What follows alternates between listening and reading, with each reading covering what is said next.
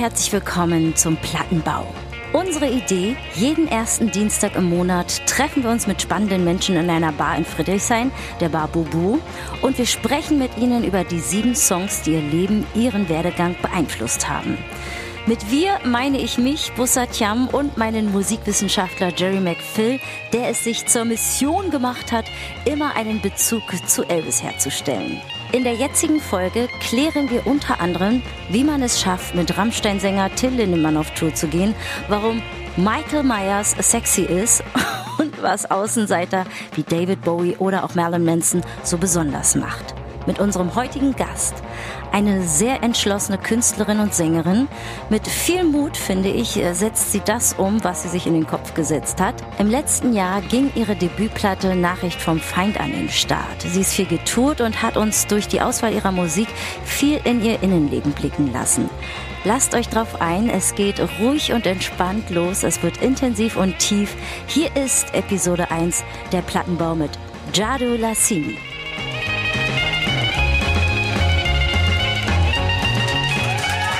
Guten Abend. Bisschen Küsschen für die Bühne.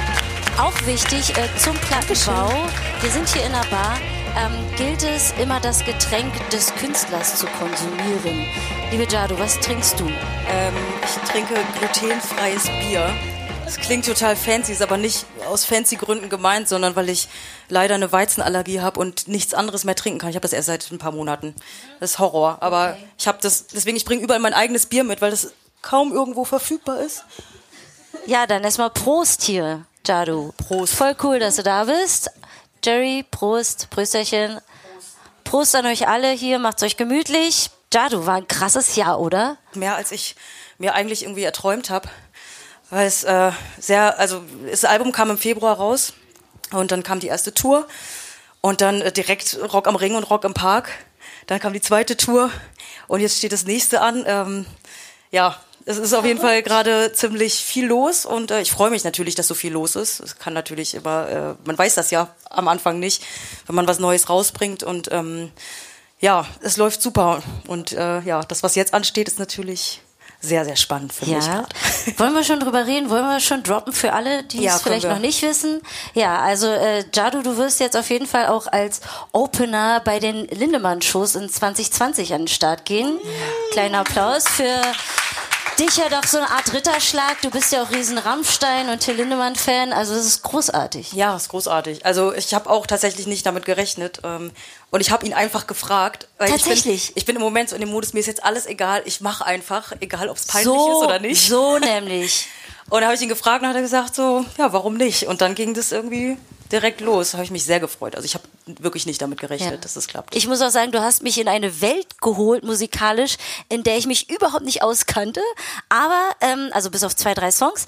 Aber ähm, ich habe auf jeden Fall gemerkt, dass es äh, was sehr, sehr Starkes und was Emotionales, was einen auf jeden Fall mitnimmt. Ob man nun das schön Ob man will oder, oder nicht. nicht. Ja, es reißt einen so mit. Man ist so, oh, das tut weh. Oder es, es löst auf jeden Fall starke Emotionen in einem hervor. Und hat es nochmal was mit dir gemacht? Manchmal halt es ja auch so nach, dass man so merkt, äh, man geht ja auch vor allem Musik, packt einen ja auch schnell und holt einen dann irgendwie in eine bestimmte Phase wieder seines Lebens, dass du, als du damit durch warst, du dachtest, wow, ja, krass. Ja, auf jeden Fall, weil man äh, denkt ja wirklich drüber nach, so wie waren so die Anfänge? Geht man so zurück in die Schulzeit? Was hat man damals gehört?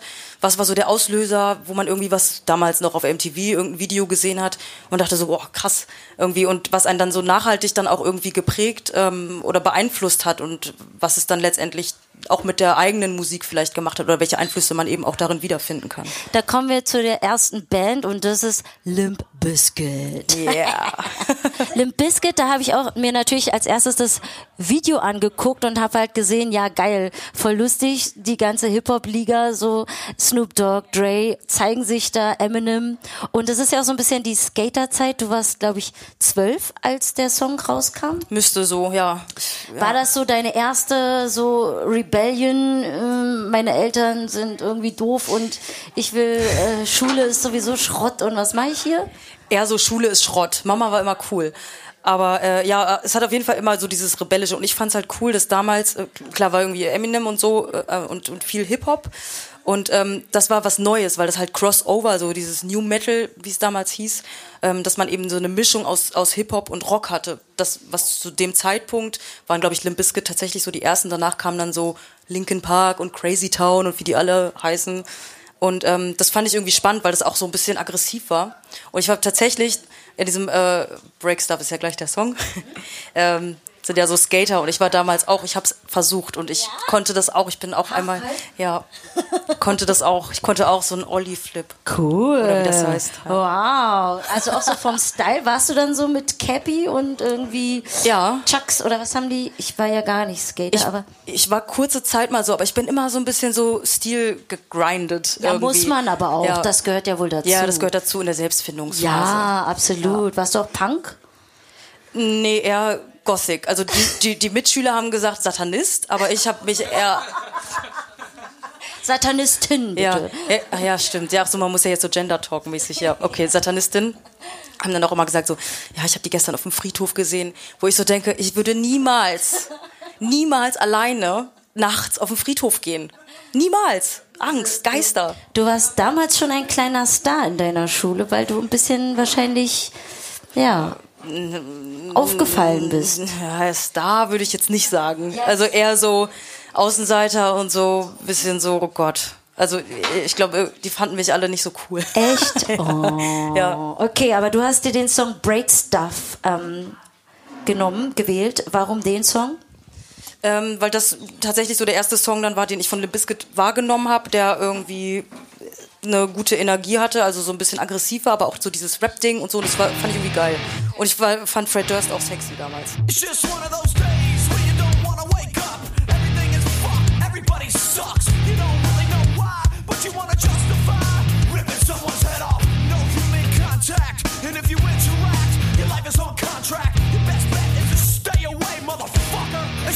of those days. Ich konnte das mal auswendig.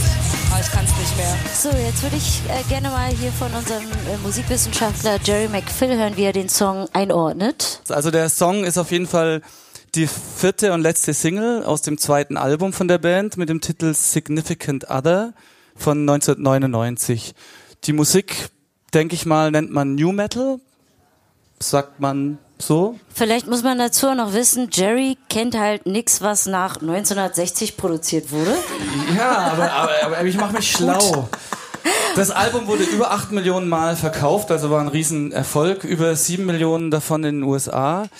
Für mich allerdings, warum Prominente wie Snoop Dogg, du hast es gesagt, Dr. Dre, Eminem, Alec Baldwin oder sogar Roger Daltrey von The Who, einer meiner Heroes, alle in dem Video mitgewirkt haben, bleibt mir ein totales Rätsel. Ich kann mit der Band nicht wirklich was anfangen und finde es umso verstörender, den, den, die Verbindung zu Elvis, die ich immer suche, direkt auf dem Oberkörper vom Sänger zu finden. Fred Durst hat ein Riesentattoo von Kurt Cobain und Elvis auf seiner Brust. Ah. So nämlich. Ja. Sieh mal das heißt, ihr seid an. euch ziemlich ähnlich und du willst also das nur nicht doch zulassen. Eine Verbindung.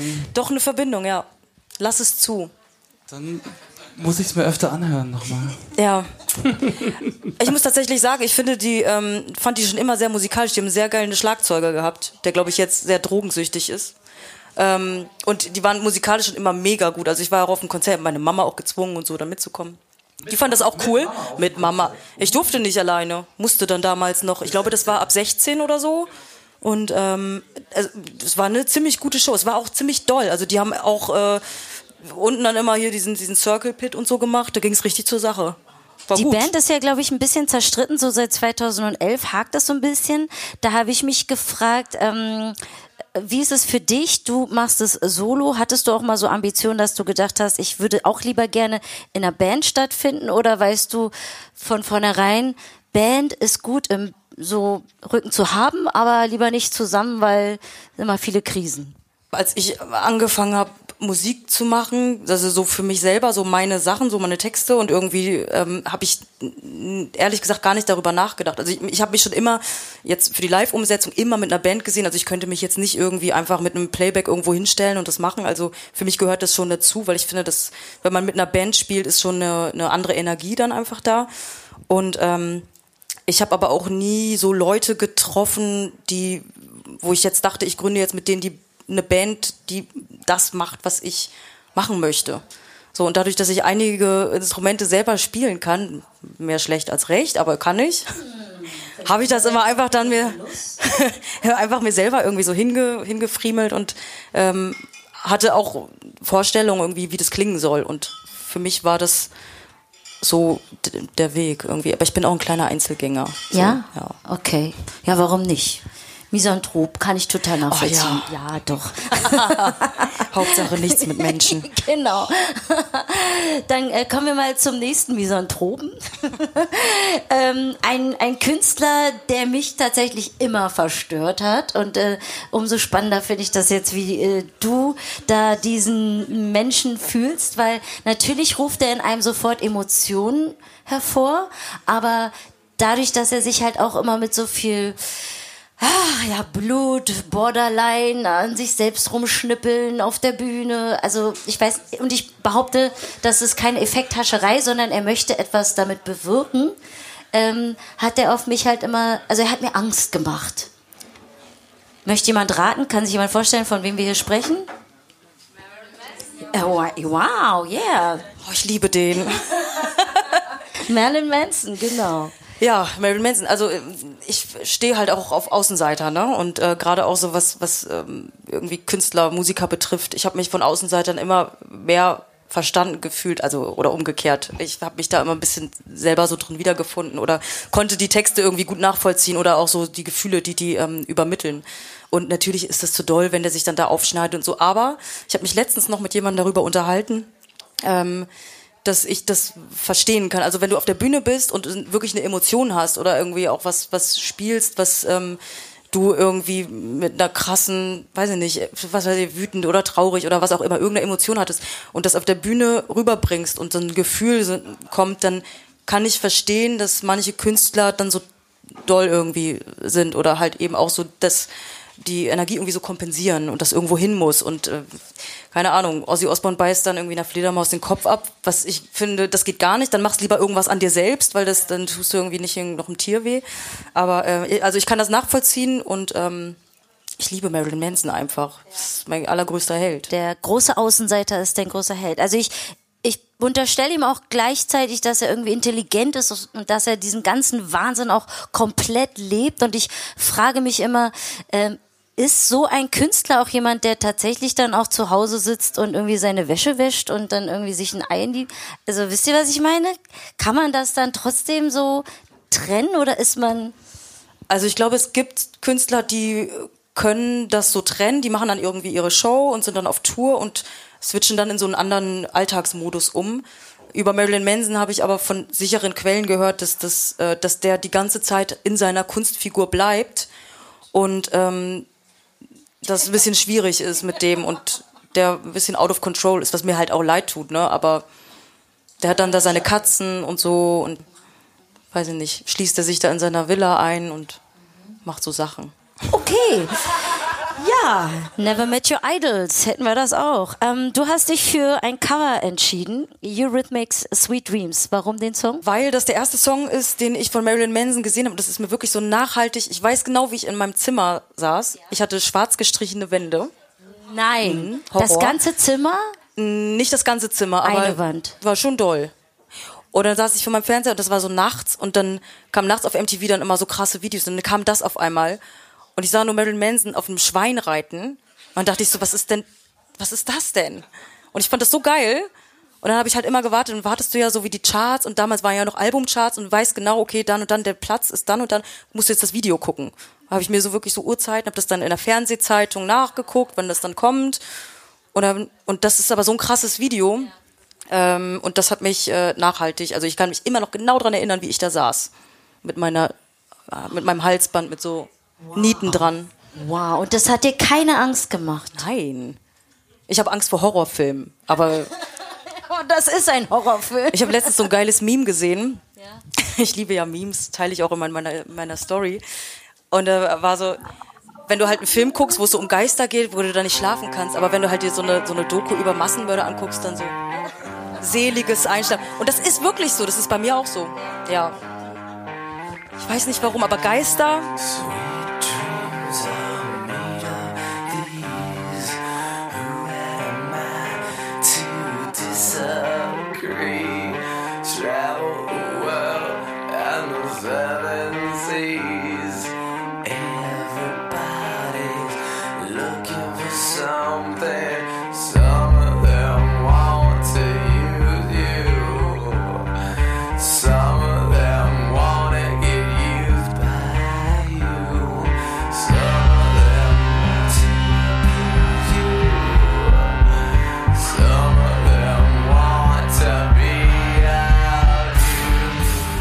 Test, Test. Also er hat auf jeden Fall eine krasse Stimme. Ne? Also ich hatte jetzt das erste Mal, als ich mir den Song nochmal anhörte, mehr so das Visuelle. Aber jetzt, wo ich den Song nur höre, wird einem schon auch nochmal klar, dass er einfach ein krasser Sänger ist. Also ähm, und ein sensibler, würde ich auch, glaube ich, zeitig behaupten, ohne ihn zu kennen. Ja, voll. Also ich finde es auch ähm, geil, wie man, also ich finde Covern sowieso immer schwierig und es gibt wenige gute Cover-Versionen von, von Songs, weil, also wenn der Song an sich schon geil ist, dann irgendwie ein Cover zu machen, was man noch, weil ich finde das Mary Manson Cover noch geiler als das Original. Und aber, dass man es so covert, dass es eine andere Bedeutung auch so ein bisschen bekommt von, von den ganzen Emotionen. Ähm, sehr gelungen. Geiler Song. Ich krieg sofort wieder eine Gänsehaut. Also So. der Mann macht mir Angst. So, Mr. Jerry McPhill, Ja, wo ist da der Elvis? Moment. Erstmal ein bisschen Infos zum Song. Die EP ist. Äh, der Song ist von der EP Smells Like Children von 95, also ein ziemlich früher Song von, von ihm. Und war mit der erste äh, Mainstream-Erfolg. Die Platte wurde über eine Million Mal verkauft in den USA und wurde sehr kontrovers diskutiert. Die Secretary of Pennsylvania State, die Frau Dolores Tucker, sagte, Smells Like Children, also die Platte, is the dirtiest, nastiest porno record directed at children that has ever hit the market. We protect owls, we protect whales, we must protect children. Ich kenne die anderen Songs von der Platte nicht. Was ist denn da drauf? Also ich finde das jetzt nicht so schlimm. Also heutzutage, früher weiß ich noch, das war das Schlimmste, was man hören konnte. Ja, ver verglichen mit dem, was heute Ja. äh, läuft, kannst du es eh vergessen. Ja, ja. Aber ich, also ich habe da die, das Gefühl nicht dafür. Deswegen kann ich das, fragst du die falsche. Ich weiß nicht, was daran so schlimm ist. Aber er hat auf jeden Fall auch eine sensible Seite, die habe ich gefunden. ja.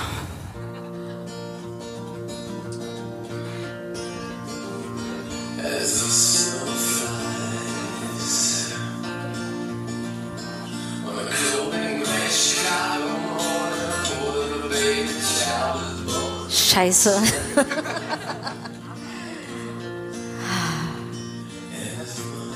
Hat er anscheinend für seine Mama aufgenommen. Okay. ja, ist doch süß. Ja, super. Auch, auch wunderschöne Coverversion, ehrlich gesagt. Der hat eine gute Stimme. Und ich finde, der hat eine einzigartige Stimme. Das finde ich immer gut, wenn man sofort hört, okay, das ist der. Ja, stimmt. Absolut. Ja. Also ihr merkt, das ist so ein bisschen der Running Gag des Abends. Jerry, der größte Elvis-Fan, den ich kenne, und ich kann auch gleichzeitig sagen, ich hasse Elvis, ähm, der behauptet einfach, überall lässt sich ein Bezug zu Elvis finden. Und äh, ja, so, hast du geschafft. Wir kommen zum nächsten Song. Und zwar hast du dir von Rammstein Rammstein ausgesucht. In welcher Phase warst du da? Ähm, also ich, es gibt sehr viele Songs von Rammstein, die ich richtig geil finde natürlich. Aber ich habe den gewählt, weil auch das ähm, der ausschlaggebende Song war, also an den ich mich dunkel erinnern kann. Rammstein.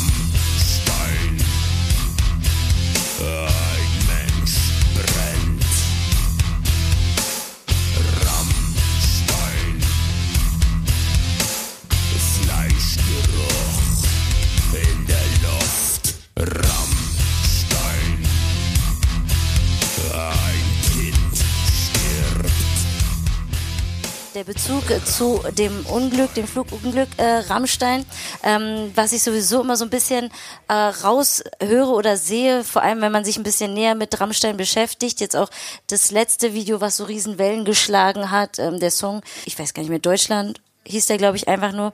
Und ich glaube, dass es denen auch sehr darum geht, äh, auf Probleme aufmerksam zu machen, sich mit der deutschen Geschichte auseinanderzusetzen ähm, und ähm, natürlich aber auch zu provozieren. Deshalb jetzt würde ich gerne an der Stelle einmal kurz das Thema abfrühstücken. Ist das bei dir auch so, dass du mit den Sachen, die du alle benutzt, auf etwas aufmerksam machen möchtest? Vielleicht auch mit der deutschen Geschichte oder ähm, warst du eigentlich eher da vielleicht fast ein bisschen zu naiv und dachtest mir so, nö, ich stehe halt auf den äh, Burberry-Mantel. Nö, ich mag halt die Fraktur und so halt. Ist bestimmt eine Mischung aus beiden, würde ich jetzt sagen. Weil, also ich würde jetzt den, den Burberry Mantel ist halt ein geiler Mantel. Also den gibt's ja auch irgendwie, wenn du H&M dir einen Trenchcoat holst, ist es halt auch ein Militärmantel. So, ne? Also das ist so dieses Fashion-Ding. Das sind halt so verschiedene Paar Schuhe, aber ich find's immer schon auch interessant, sich mit, mit Sachen auseinanderzusetzen und die vielleicht auf andere Art und Weise ähm, zu behandeln, auch wenn das jetzt vielleicht Themen sind, die äh, einem jetzt nicht so schmecken. Und ähm, ich finde es aber gerade interessant irgendwie in der Kunst das so zu behandeln und eben auch so wie Rammstein, wenn die halt irgendwie jetzt über dieses Rammstein-Unglück zum Beispiel oder ähm, ähm, hier dieser Kannibale von Rothenburg und so, das ist jetzt auch ja nicht unbedingt was, was jeder Mensch jeden Tag hören will. So, man hat genug Scheiße auch in den News und so.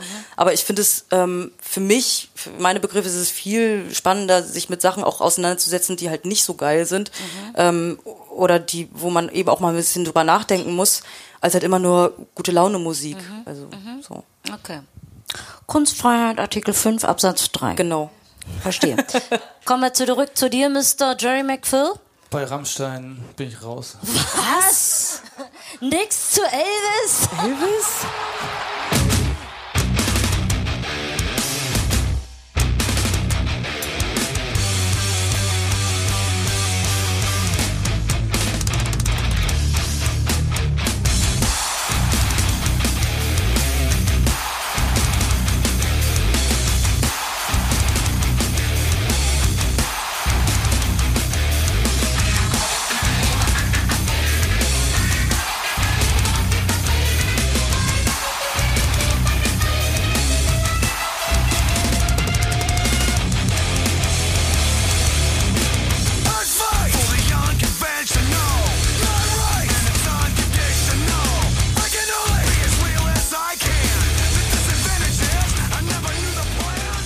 Also das waren die Herrschaften Henkersknoten mit dem Song Puls der Maden auf Deutsch. Zu Englisch Slipknot mit ähm, Pulse of the Maggots. Ja, ich liebe das. Ich finde das so gut. Ich will da sofort dann so. Ich finde, also wenn ich sauer bin, Ja. Meistens im Auto, dann Ja. mache ich das ganz laut, dann fahre ich so ganz doll.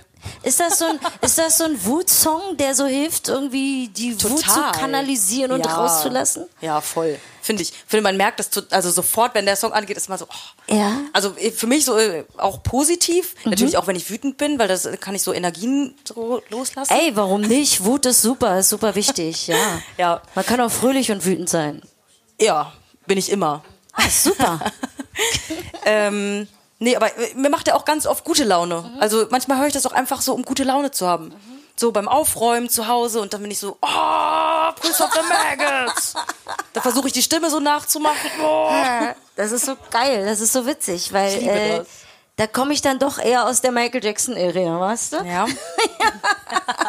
Aber ich höre, dass es auf jeden Fall auch richtig gute Musiker sind, oder Jerry? Oh, Auf jeden Fall. Voll. Also der Unter also da ist für mich der Unterschied zu Limp Bizkit einfach auch echt riesig. Das, ich war zwölf bei Limp Bizkit. Verstehe versteh ich, verstehe ich. Aber hier, das, das fand ich auch, ich höre sowas nicht, aber ich fand das faszinierend, fand es geil, das anzuhören. Ja. Dann habe ich ein bisschen gelesen und habe tatsächlich was gefunden. Der Sänger, Corey, wie heißt der?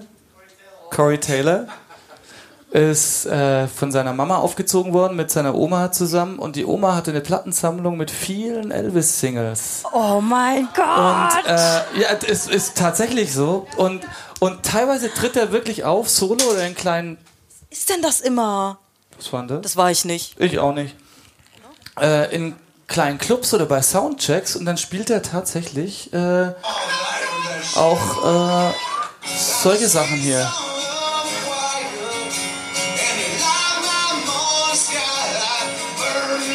Muss er das ist Burning Love von Elvis. Ah, ja, klar, kennen wir, kennen wir alle. Und er hat auch echt eine schöne Stimme. Du hörst da so Sachen, dann findest du auf YouTube, wo du, wo du ihn siehst, Gitarre spielen mit einer total schönen Stimme auch. Ja. Das ein richtig guter Wirklich Sänger. Ein, ein, äh, cooler Typ. Ja. Ich liebe den auch sehr.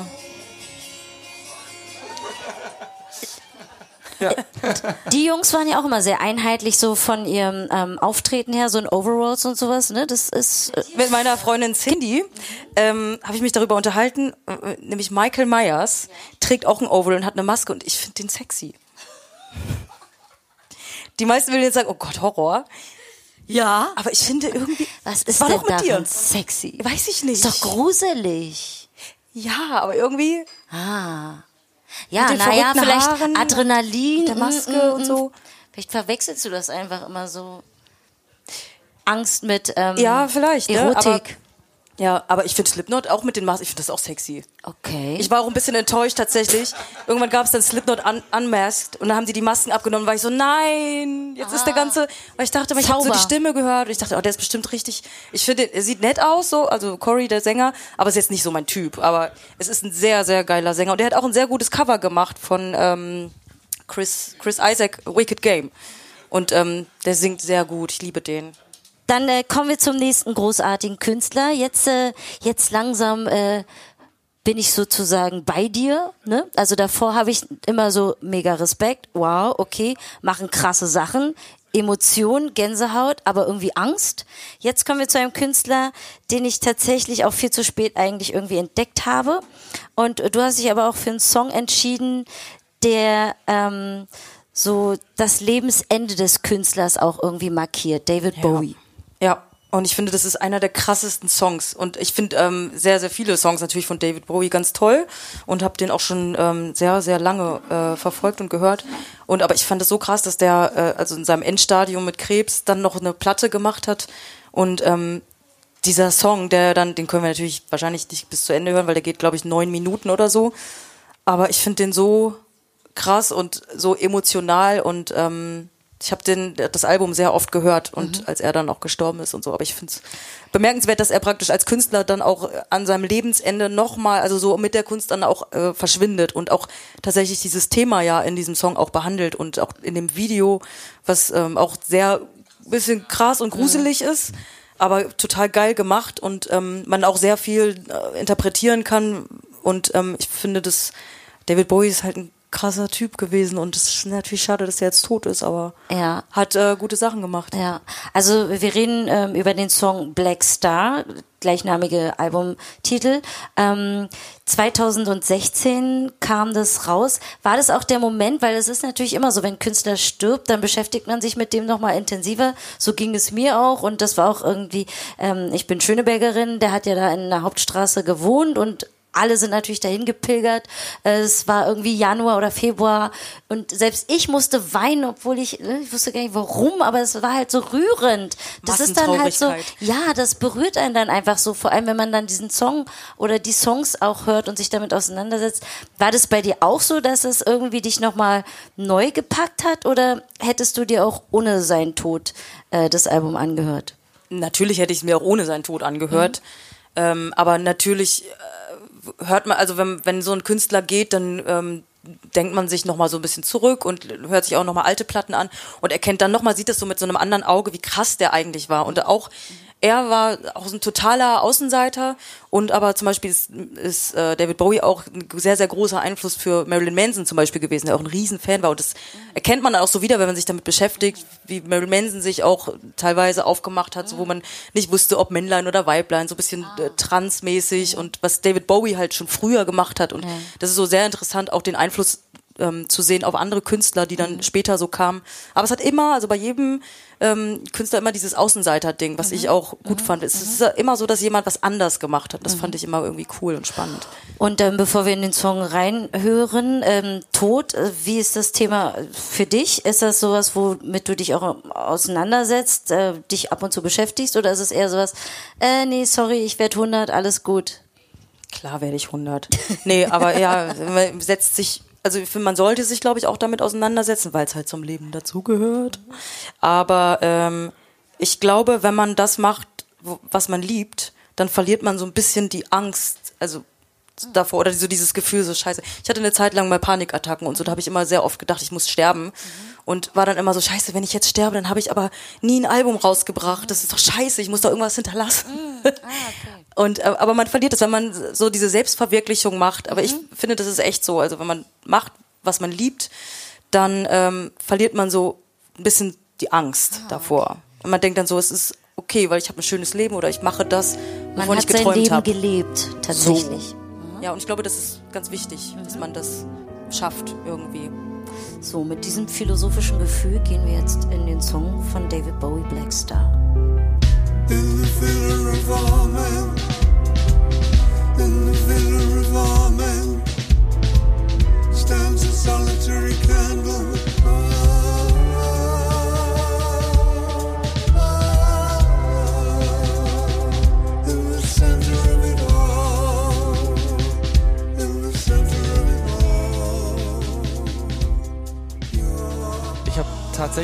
eine, eine, auch eine persönliche Beziehung zu dem Song. Ich kannte den Song, fand den super, habe nie das Video gesehen. Und ich war kürzlich vor, wann, wann war das, vor ein paar Wochen mit meinem äh, Schwiegerpapa in Spee im Auto und wir sollten was abholen und dann hält er einfach an rechts und sagt, sag mal, kennst du das Video zu dem, zu dem Song? Dann hält er mir sein Handy hin, Richard, ja, du musst das Video angucken. und dann saßen wir im Auto, haben zehn Minuten das Video angeschaut. So, okay, weiter. So. Und das, das Video ist auch fantastisch natürlich. Äh, und bei dem Song habe ich tatsächlich jetzt mal versucht, was, was natürlich, na, natürlich auch bei David Bowie, klar. Ist natürlich ein wahnsinniger äh, Künstler, Musiker, das, äh, das sind wir uns alle einig. Da braucht man, glaube ich, nicht. Äh, er hat es verstanden wie kein anderer, diese geheimnisvolle Aura, seine Stimme, immer wenn man die Stimme hört, ist wie von einem anderen Planeten. Äh, und er hat sich immer wieder neu erfunden. Es gibt wenig Künstler, die immer praktisch ihre Musik, also irgendwie im Stil treu bleiben, aber immer was Neues erfinden damit und immer, ohne dass es peinlich ist vor allem, äh, mit der Zeit mitzugehen und äh, aktuell zu bleiben. Ähm, und äh, ja, die, die, äh, das Rätsel, in welchem Zusammenhang dieser Song vielleicht mit Elvis steht, äh, ist jetzt ernst gemeint. 1960 nahm Elvis den Song Black Star auf. Ursprünglich als Titelsong für einen Film. Äh, Der, die Lyrics waren zu düster, die haben den Film umbenannt, den Song umbenannt und der Song kam irgendwann in den 90ern auf einer Compilation raus und da äh, der Text ging, Every man has a black star, a black star over his shoulder. And when a man sees his black star, he knows his time, his time has come. Black star don't shine on me, black star keep behind me. Also auch das Wissen des bevorstehenden Todes besungen sozusagen. David Bowie aus seiner Generation, wie viele aus seiner Generation, ist mit der Musik von Elvis aufgewachsen. Er ist am gleichen Tag geboren wie Elvis, am 9. Januar. Und er hat einmal gesagt, 1997 im GQ Magazine, I was absolutely mesmerized by it. I couldn't believe it. He was a major hero of mine. And I was probably stupid enough to believe that having the same birthday as him actually meant something. Äh, bleibt immer noch die Frage, inwieweit es einen Zusammenhang gibt zwischen den beiden Songs. Und da habe ich gefunden, der Philosoph und Autor der Bowie-Biografie, Bowie aus dem Jahr 2014, äh, der heißt Simon Critchley, sagt, It must be a clue. At the very least, it's a fitting cosmic coincidence. Und ich sage jetzt mal, ich glaube das, ich möchte auch dran glauben, was für dich, Busser, äh, dass es ihm, er wusste ja, dass es seine letzte Platte ist. Das, äh, äh, ja, wusste man. Und äh, dass er vielleicht eine finale kosmische Verbindung zu einem seiner Helden schafft, indem er auch die eigene Sterblichkeit Auf jeden besingt. Fand ich einfach echt interessant. Ja, voll. In dem Fall. Fall. Das hast du gut recherchiert. Absolut. Applaus. Hier ist hier ein. Applaus. Applaus. Jerry McPhill hat seine Hausaufgaben gemacht. Gut. Dankeschön. Aber ich Aber es glaube, ist ein Wahnsinnssong. Ja, wirklich. absolut. Und ich glaube tatsächlich auch immer ein bisschen so an kosmische Verbindungen. Und ich meine, er starb zwei Tage nach, nach der Veröffentlichung seines 25. Studioalbums. Also es, ich weiß nicht, wie ist bei dir so? Glaubst du an Zufall oder an Schicksal und Ja, ganz doll. Ich glaube, ja, an, an was total. jetzt? Alles. ich glaube an alles. Na, Zufall ist, äh, ist, ja, ist ja eher so. Nee, also kosmische Sachen und so Fügungen und sowas, alles auf jeden Fall. Und ich glaube ganz fest auch so, dass an so Manifestierungen. Also weil ich das, ich mache das die ganze Zeit. Ich habe damals schon in der Schule gesagt, ich sitze irgendwann bei MTV. Ich spiele irgendwann bei Rock am Ring. Ich hatte noch nicht mal, konnte ich auch kein Instrument so richtig. Ich habe das trotzdem immer gesagt. Ich wusste das. Und ich glaube, wenn man sich das immer so, dieses Manifestieren, das hat bis jetzt immer geklappt. Holzklopfen, ne? Nee, hier. Ähm, ja. Ich glaube da ganz fest dran. Und äh, du kannst natürlich auch negative Sachen manifestieren und das wird dann irgendwann so. Aber man kann das so auch im Kleinen irgendwie, wenn du dieses ganze Energieding und so, da glaube ich auch sehr dran, wenn du gute Laune mäßig und so ganz glücklich mal einfach nur durch einen Einkaufsladen gehst, da wirst du merken, wie krass das ist, wie die Energie, dass auf einmal Leute so mega aus dem Nichts mega nett sind und so. Also das ist, ähm, ich glaube da sehr doll dran an so Schwingungen, kosmische Sachen, Aliens.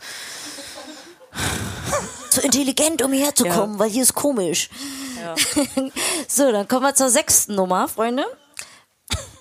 Und zwar eine Dame, die ähm, 1901 geboren ist. Da frage ich mich, liebe Jadu, du 1988, wie kommt man zu Marlene Dietrich? Ja, wenn man sich so ein bisschen mit Musik beschäftigt und was so ähm, auch Deutschland für Künstler hervorgebracht hat und wer so damals irgendwie am Start war, dann kommt man da ja nicht dran vorbei. Und es läuft ja auch tatsächlich immer noch ab und zu irgendwie mal im Radio oder vielleicht mal eine Dokumentation über Marlene Dietrich. Ähm, und die einfach eine sehr krasse Stimme hatte und ähm, sehr tolle Songs hat, die natürlich nicht alle selber geschrieben hat, aber ähm, ich finde, die hat immer schon, also damals schon war die so sehr feministisch unterwegs und ähm, hat sich immer für gute Sachen engagiert. Und ähm, war auch immer sehr viel mit Soldaten unterwegs, von mit den Amis natürlich. Kommt aus einer Offiziersfamilie. So nämlich, ähm, hat sich aber natürlich immer gegen die Nazis gestellt, so wie man das halt auch macht. Und äh, war halt mit den, mit den Amerikanern immer unterwegs und hat sich mit denen auch äh, vergnügt und sich feiern lassen. Finde ich gut von ihr. Sehr gut, absolut. Dann hören wir rein in den Kasernen. In den Kasernen, da warten sie. In den Kasernen, da schult man sie. So war es immer und endet nie. In den Kasernen, da warten sie.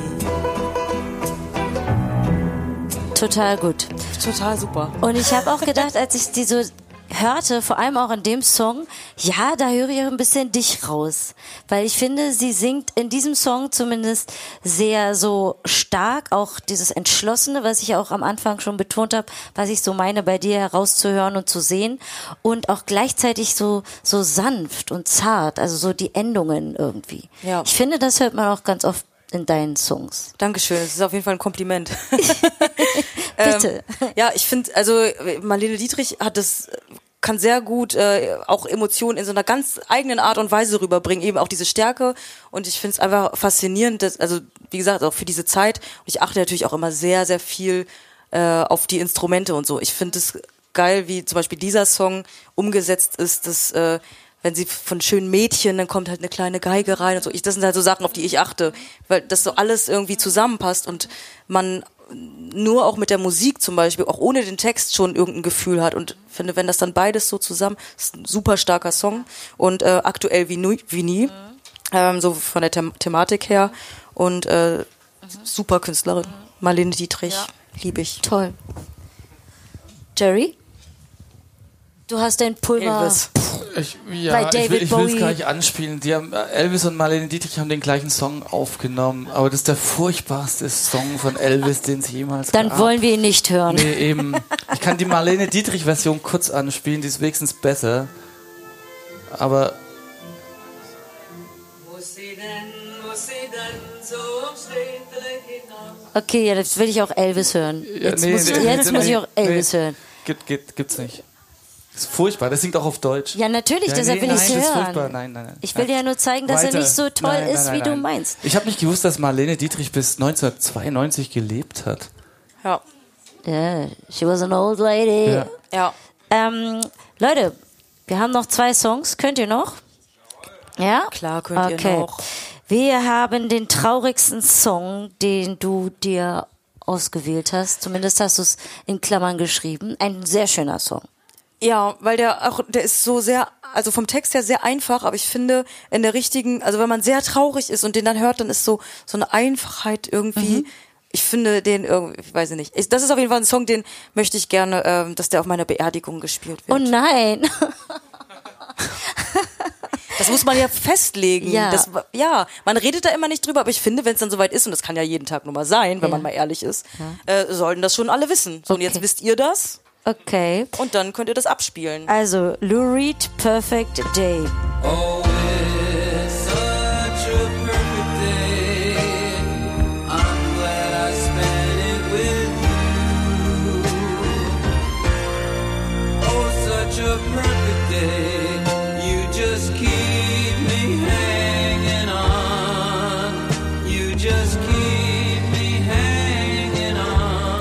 ich habe über den Song gelesen, dass manche meinen, es sei ein stark idealisierter Liebessong und andere sagen, den hat er eigentlich äh, seiner Liebe Heroin gewidmet.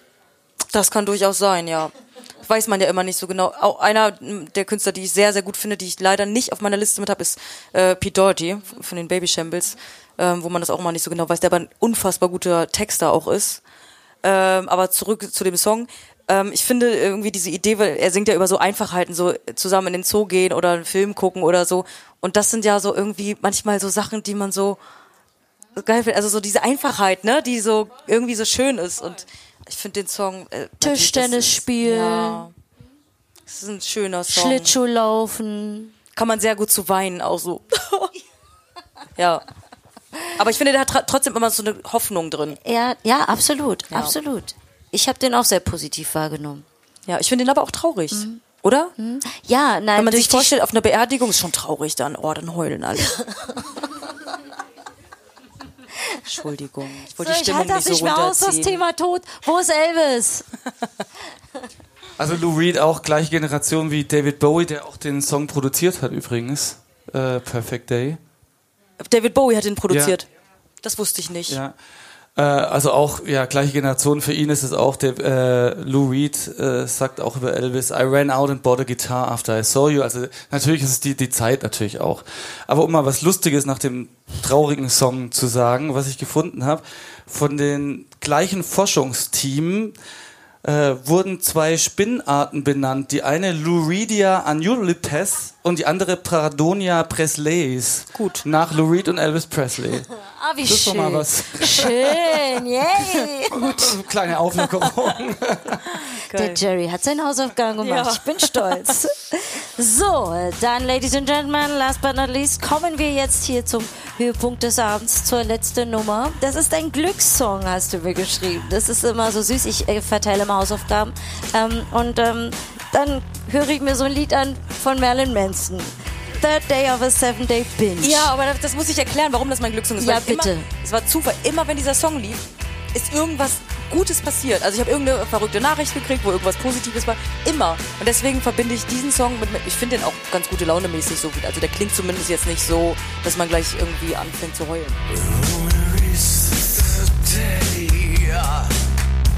of a seven day binge.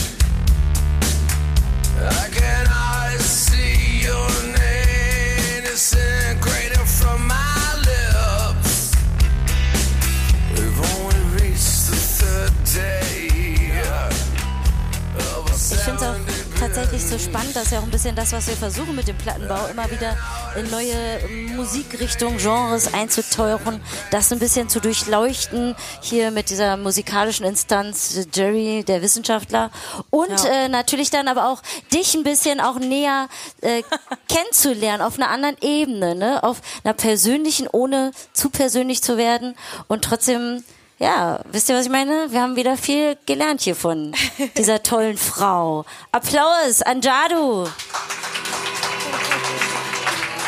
Vielen Dank. Ich finde das so geil, dass sich Leute die Songs anhören müssen. Weil normalerweise, ich kenne das immer so, oh, mach den Scheiß jetzt aus. Ich kann das nicht mehr hören. Nee, ey, der Song kommt auf jeden Fall auf meine Spotify-Playlist. Ja, finde ich echt Es ist ein sehr geiles Album. The Pale Emperor. neu, auch Ja. relativ, ne? Wir hatten vorhin das Thema, so, äh, so Musiker, die sich immer wieder neu erfinden. Und ich finde, Mary Manson hat das auch immer geklappt. So, ist sich immer treu geblieben, aber hat, ist so in verschiedene Rollen auch immer geschlüpft, ne? So dieses Transgender-Ding, dann war es mal so 20er Jahre mäßig. Also, das fand ich schon immer geil, dass der das so, und er hat es einfach durchgezogen. Geiler Typ. Ich liebe den. Den lieben wir, oder? Ja. Oh, es gibt noch eine lustige Geschichte zu Marilyn Manson, falls ihr das wissen wollt. ja, ja, ja, unbedingt. Also auch zu mir. Ich habe damals, da war ich äh, noch sehr jung, also 13 wahrscheinlich. Und ich habe ähm, ehrenamtlich in einem Altenheim gearbeitet. Und ähm, irgendwie wussten dann diese Heimleiter, dass ich auch Gitarre spielen kann. Und haben die mich gefragt, ja, da, du willst du dann nicht vielleicht mal mit den alten Menschen? Ich so, klar. Das Einzige, was ich aber spielen konnte, war Marilyn Manson. Und dann habe ich wirklich mit meiner Akustikgitarre The Nobodies Schön. und die alten Leute so mitgeklatscht. Natürlich nicht im Takt, aber es war so, so geil und so absurd eigentlich. Aber eigentlich so vom Text auch wieder so, weil er singt ja, We are the nobodies, wanna be somebodies. Und das fand ich dann wieder so, Wow. irgendwie ist das geil, das im Altenheim und die natürlich nichts verstanden, aber es war Und- trotzdem schön. Wir und- waren, ähm, Aber wieso, wieso ist man mit 13 irgendwie so cool, dass man ehrenamtlich sich in Altersheim stellt? Ich weiß nicht. Ich weiß nicht, wie ich darauf gekommen bin. Ich habe manchmal Sachen gemacht, da weiß ich jetzt selber nicht mehr, wie ich darauf gekommen bin, aber das war ähm, sehr krass und ich habe ultra Respekt vor Leuten, die so einen Beruf machen und ähm, hat einen auch sehr, sehr berührt. Ich habe auch mal dann mit so einer ähm, ganz netten Omi, die auch keine Verwandten mehr hatte, die aber unbedingt mal zum Mittellandkanal, ich habe in Bad Essen am Kanal gewohnt und ähm, durfte sie aber nicht. Also man darf natürlich aus dem Heim nicht raus. Ich habe das aber einfach gemacht, bin also mit dem Rollstuhl. Ist kein Scheiß. Das klingt so wie so in so einem Film, so wie bei ziemlich beste Freunde oder so voll der gute bin ich mit der abgehauen und die hat sich so gefreut, die hat halt geheult. Und dann war ich mit ihr da irgendwie eine Stunde, mich zurückgekommen, mich rausgeflogen. Also ich durfte nie wiederkommen, weil ich natürlich die, die, die Regel, was hätte alles Weil du was passieren Gutes können. gemacht hast. Ja, ist schade. Und es, aber eigentlich fände ich es geil, deswegen ich bin dafür, man führt den Zivildienst wieder ein. Ähm, Absolut, weil, unbedingt. ja, Unbedingt. auch diesen Austausch zwischen Jung und Alt und so ist Absolut. total wichtig. Unbedingt. So, und wenn die Leute dann Marilyn Manson mit den Alten spielen, ist doch geil. Ja, voll gut. Ja. Jadu, bam, das war mal ein Plattenbau hier. Richtig Yes. viel gelernt. Vielen Dank hier an die wundervolle Jadu Lassini. Dankeschön. Wenn ihr wollt, spiele ich jetzt noch ein Lied. Und ich bin gespannt, ob du dann die Brücke zu Elvis rausfindest, aber wahrscheinlich nicht. Aber es gibt eine.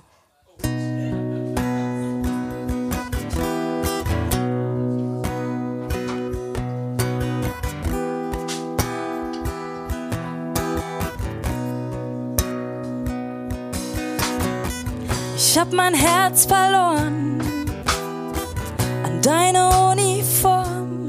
Zieh sie nicht aus, lass sie an, sei ein Mann.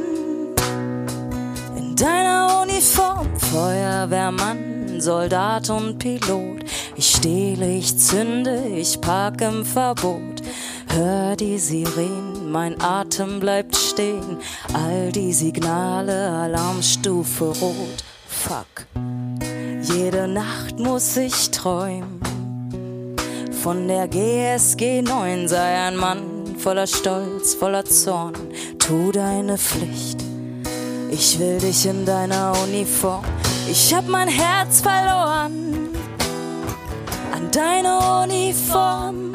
Zieh sie nicht aus, lass sie an. Sei ein Mann. Oh in deiner Uniform. Ich hab mein Herz verloren an deine Uniform. Zieh sie nicht aus, lass sie an, sei ein Mann. 1. Mai, seh aus wie ein Löwe. Meine Haare auf Krawall gebürstet, Schellen um die Hand, stell mich an die Wand. Will doch nur, dass du mich tröstest. Brauch keine Einzelhaft. Diese Zelle ist für zwei gemacht. Besuch mich, sonst bin ich verloren. Tu deine Pflicht. Ich will dich in deiner Uniform. Ich hab mein Herz verloren an deiner Uniform. Zieh sie nicht aus, lass sie an, sei ein Mann in deiner Uniform. Ich hab mein Herz verloren an deiner Uniform. Zieh sie nicht aus, lass sie an, sei ein Mann.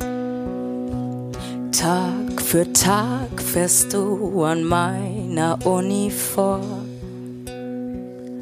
Die Flagge glänzt auf deiner Uniform. Salutier vor mir, du Panzergrenadier. Auf die Knie, mein Unteroffizier.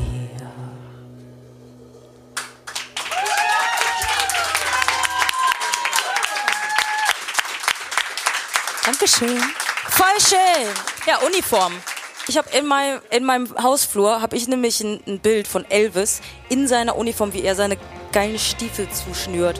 Das sieht so sexy aus. Würde es dir gerne zeigen, aber ich weiß nicht, was es ist, aber es sah sehr gut aus mit seiner Uniform. So Leute, das war der Plattenbau Episode 1 mit Jadu Lassini. Ich hoffe, er hat euch gefallen, er hat euch inspiriert und ihr habt Bock auf die Tracks bekommen. Die stellen wir euch natürlich jetzt nochmal in unseren Newsfeed. Könnt ihr alle abrufen, euch runterladen. Und wie immer heißt es jetzt natürlich den Plattenbau teilen, liken, liebe, kommen, abonniert das Ganze. Wir danken euch jetzt schon für die Unterstützung und ihr könnt euch jetzt schon auf die nächste Ausgabe freuen. Dann mit der einzig wahren Star Trek Queen Berlins und das ist Nina Queer.